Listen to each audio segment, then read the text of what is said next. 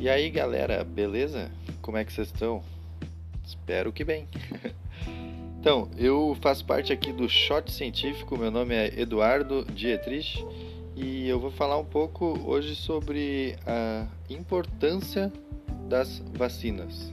A importância, a eficácia, um pouco aí sobre a história da vacina e queria também falar que esse, esse podcast e esse roteiro contou com a, a participação da Eduarda Zimmermann e também da Stephanie Foscarini. Mas apenas eu vou vir aqui contar sobre o podcast. Espero que vocês gostem e fiquem ligados.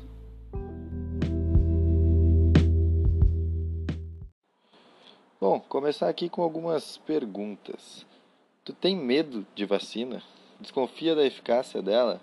Será que ela é realmente necessária? É, vamos começar antes de responder essas perguntas, começar com uma breve história sobre as vacinas. Sabe onde é que ela surgiu? Aposto que não, né? Porque eu também não sabia. A primeira vacina ela foi criada em 1796 pelo inglês Edward Jenner. Esse cara injetou em um garoto de 8 anos um soro de varíola bovina, conseguindo imunizar o vírus porque ele notou que ao transferir ao garoto, no caso, uma versão mais fraca da doença, podia desenvolver a imunidade uh, a, esse, a essa mesma doença. A partir daí, surgiram vários outros tipos de vacina, mas uma das mais importantes invenções surgiu em 1960, pelas mãos de Albert Sabin, contra a paralisia, ou mais conhecida aqui no Brasil como gotinha.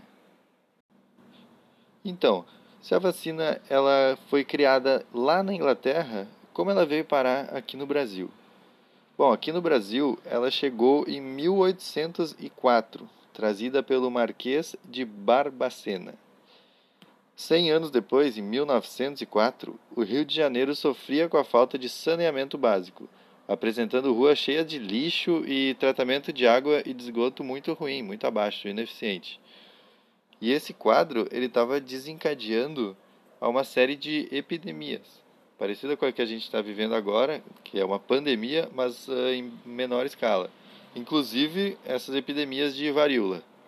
Nesse contexto, que era preocupante na época, o então presidente da República, que era Francisco de Paula Rodrigues Alves, ele deu início a diversas medidas para melhorar o saneamento básico e reurbanizar o Rio de Janeiro, de certa forma.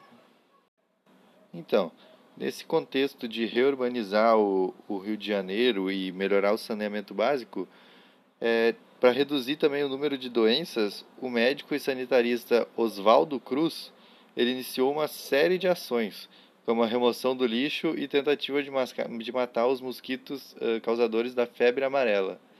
A varíola, que era outro problema, esse médico pretendia resolver com a chamada lei da vacina obrigatória, que é o que a gente vive hoje, né? A obrigatoriedade da vacinação imposta por Oswaldo Cruz e a falta de informação sobre a eficácia e a segurança das vacinas causaram grande descontentamento na população, que já estava sofrendo com a reestruturação da cidade. Por essa razão, muitas pessoas elas foram à rua foram às ruas e, e protestaram contra essa vacinação obrigatória.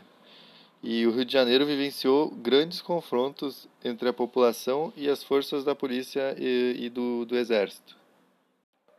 Esses confrontos com a polícia e com o exército, que ocorreram no período de 10 a 16 de novembro de 1904, acabou causando a morte de muita gente.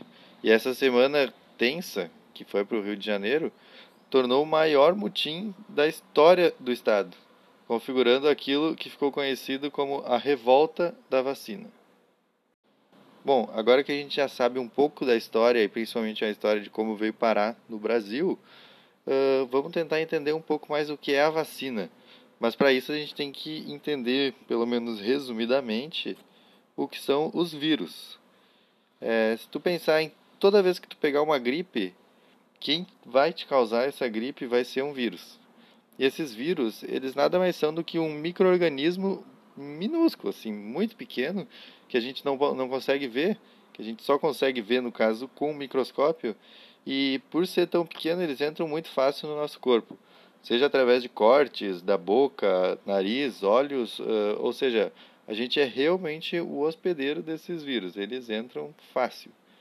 E para eles sobreviver, eles precisam de um hospedeiro. Ele é um ser vivo que ele entra, ele se aloja dentro das células para conseguir viver e se multiplicar. Só que assim ele infecta uh, todo o nosso organismo em uma questão de tempo. Bom, e existem milhares de tipos de vírus por aí. E para algumas doenças, para alguns vírus, uh, basta se vacinar uma vez na vida uh, que o vírus ele não é mutável, ou seja, ele não se modifica com o passar dos anos. Já para alguns outros tipos de, de vírus, como por exemplo o da gripe, é necessário que se vacine anualmente, pois o vírus ele tem a capacidade de se mutar. Todos os anos ele retorna diferente e modificado. Ou seja, se eu tomei a vacina esse ano, ano que vem, provavelmente com a mutação dele, eu já não vou mais ter imunidade para a gripe. E assim, sim por diante, todos os anos. Sabendo então o que é um vírus eh, e como ele funciona mais ou menos, vamos ir um pouco adiante sobre a vacina. O que é a vacina e para que, que ela serve? A vacina ela nada mais é do que uma parcela do vírus, que a gente acabou de explicar o que é, que é injetada no nosso corpo para que a gente possa nos adaptar, ativando o nosso sistema imune e criando a imunidade contra o vírus. Ou seja, se a pessoa vacinada ela for exposta ao vírus mais forte do que, do que esse, ela provavelmente não terá graves problemas, pois o seu corpo já sabe se defender do vírus invasor. Ao contrário de quem não se vacina, que quando fica exposto a um vírus grave vai apresentar os sintomas uh, da doença e sofrer as consequências do corpo uh, não ter tido o primeiro contato com o vírus através da vacina, mas tendo o contato pela primeira vez na vida. Hoje, no Brasil, a vacinação é obrigatória, mas, uh, por outro lado, tem muita gente que é, tem medo da reação que a vacina pode, pode causar, mesmo ela sendo apontada como um dos fatores que aumenta a expectativa de vida das pessoas, evitando também novas epidemias como ocorreu nos séculos passados. Todo século teve uma, uma epidemia grande. Bom, como nos séculos passados não, não havia vacina como há hoje, e, e tivemos grandes epidemias, qual seria o risco hoje da não vacinação? É, doença como, como sarampo, por exemplo, é, já causou milhares de mortes na Europa e há pouco tempo atrás, recentemente. Isso ocorre principalmente porque as pessoas não vacinadas ficam expostas a diversos vírus que nunca tiveram contato e o sistema imunológico não responde bem ao primeiro contato com a doença. Em dezembro de 2016, por exemplo, teve o vírus da febre amarela que acabou pegando bastante a parte ali da região amazônica, que é uma região de mais mata, mais natureza, que e o, o vírus ele acabou matando 409 pessoas e teve 1.261 casos, o maior, o maior surto da, da década e acabou indo para outras cidades, como, como os estados do, de Minas Gerais, Espírito Santo, São Paulo, Rio de Janeiro, grandes metrópoles. E como que é uh, transmitido esse vírus da febre amarela? Uh, diz que é transmitido através dos macacos. Quando um macaco doente é picado por um mosquito, o mosquito adquire o vírus e pouco tempo depois ele já vai picar outro, outros macacos ou seres humanos mesmo, e assim vai passando o vírus. E aí, se não tiver vacinado, o, o risco é gigante de, de contrair o vírus e poder causar alguma coisa mais forte. Mesmo com todas essas informações e sabendo uh, da eficácia das vacinas, ainda assim ocorre o movimento anti-vacina, que são pessoas extremas que, que são contra a vacina e não levam seus filhos para se vacinarem, pois elas creem que traz mais malefícios do que benefícios à saúde da criança.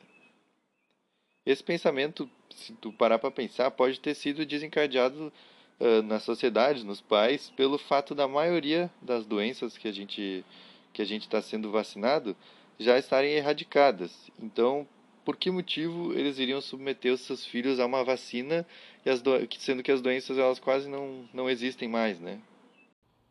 Mas com isso, sem os filhos se vacinarem, a consequência acaba sendo pequenos surtos de doenças que antes já estavam até controladas, colocando não só a família dessas pessoas em risco, mas também a sociedade.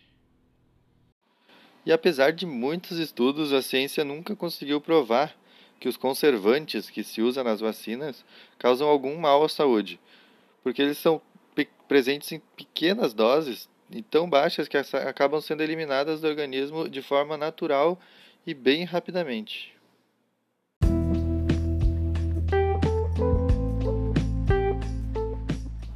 Mas e tu, já tem uma opinião formada sobre isso? E sempre bom lembrar, né?